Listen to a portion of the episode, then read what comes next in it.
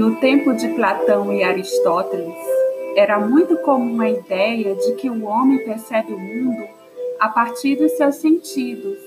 Assim, os sábios da época tinham a concepção de que o conhecimento não apenas começava a partir das percepções, como também não poderia ultrapassar a sensibilidade.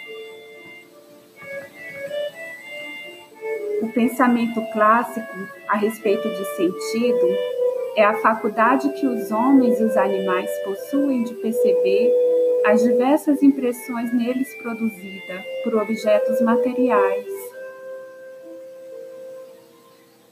Aristóteles afirmava que nossos pensamentos não emergem a partir do contato com nossa alma, com o mundo das ideias, mas sim a partir da experiência dos cinco sentidos a visão, a audição, o tato, o olfato, o paladar.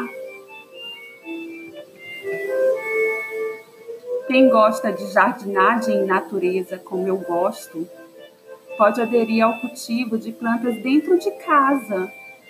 Uma erva bastante útil na culinária e que também exala aroma na casa é o manjericão.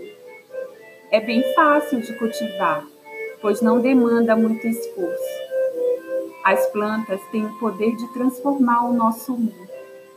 Se você tiver a sorte de acompanhar o desenvolvimento do seu jardim ou de um jardim adotado, os ramos que você colher recompensa qualquer mau humor ou melancolia.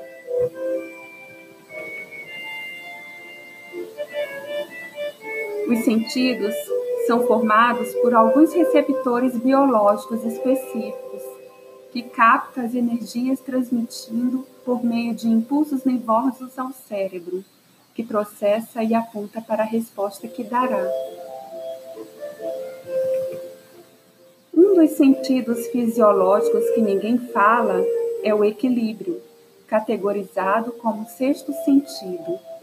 Tensões capazes de nos levar à motivação, ao estímulo para um determinado ato, e outros a labirintite. Sim, um som estridente demais ou violento demais nos desequilibra. A matriz do sentido de equilíbrio está no ouvido e dispõe de um mecanismo próprio. Ao se analisar os outros cinco sentidos, não poderia me expressar melhor ao falar de ervas ou flores para ilustrar os cinco sentidos cujo cultivo desta ideia só tem a aumentar a geração de frutos.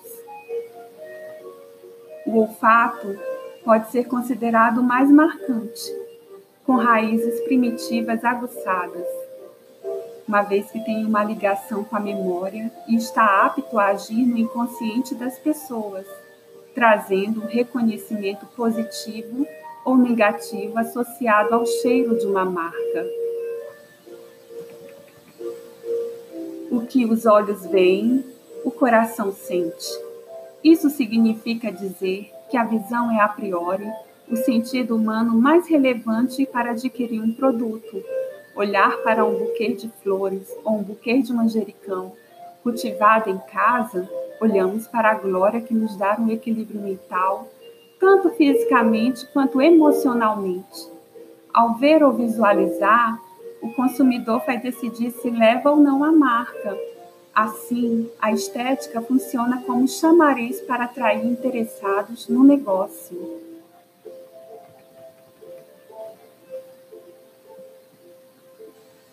O sentido do tato vai além de um toque físico no produto, mas cria um envolvimento psicológico nas pessoas com a marca uma experiência única que jamais pode ser comparada da cidade grande. É poder colher frutas diretamente do pé. De onde vem tamanho entusiasmo por plantas, hortaliças, flores, frutas?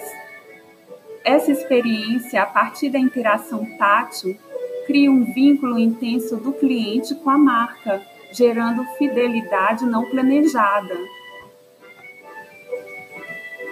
O sentido da audição não é algo voluntário, pois em todo o tempo se faz presente no nosso cotidiano.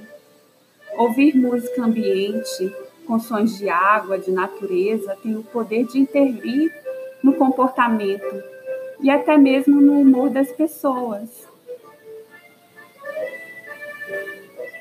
Quanto ao paladar, há uma deliciosa interpretação.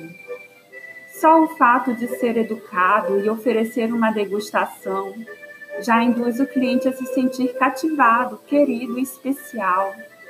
É assim que me sinto na feira de domingo, quando o pequeno agricultor me oferece maçã, laranja, abacaxi. É como se tivesse acabado de ser colhido do pé para mim. Eu sou Thaís Rocholi. Aguçar os cinco sentidos só tem a trazer equilíbrio.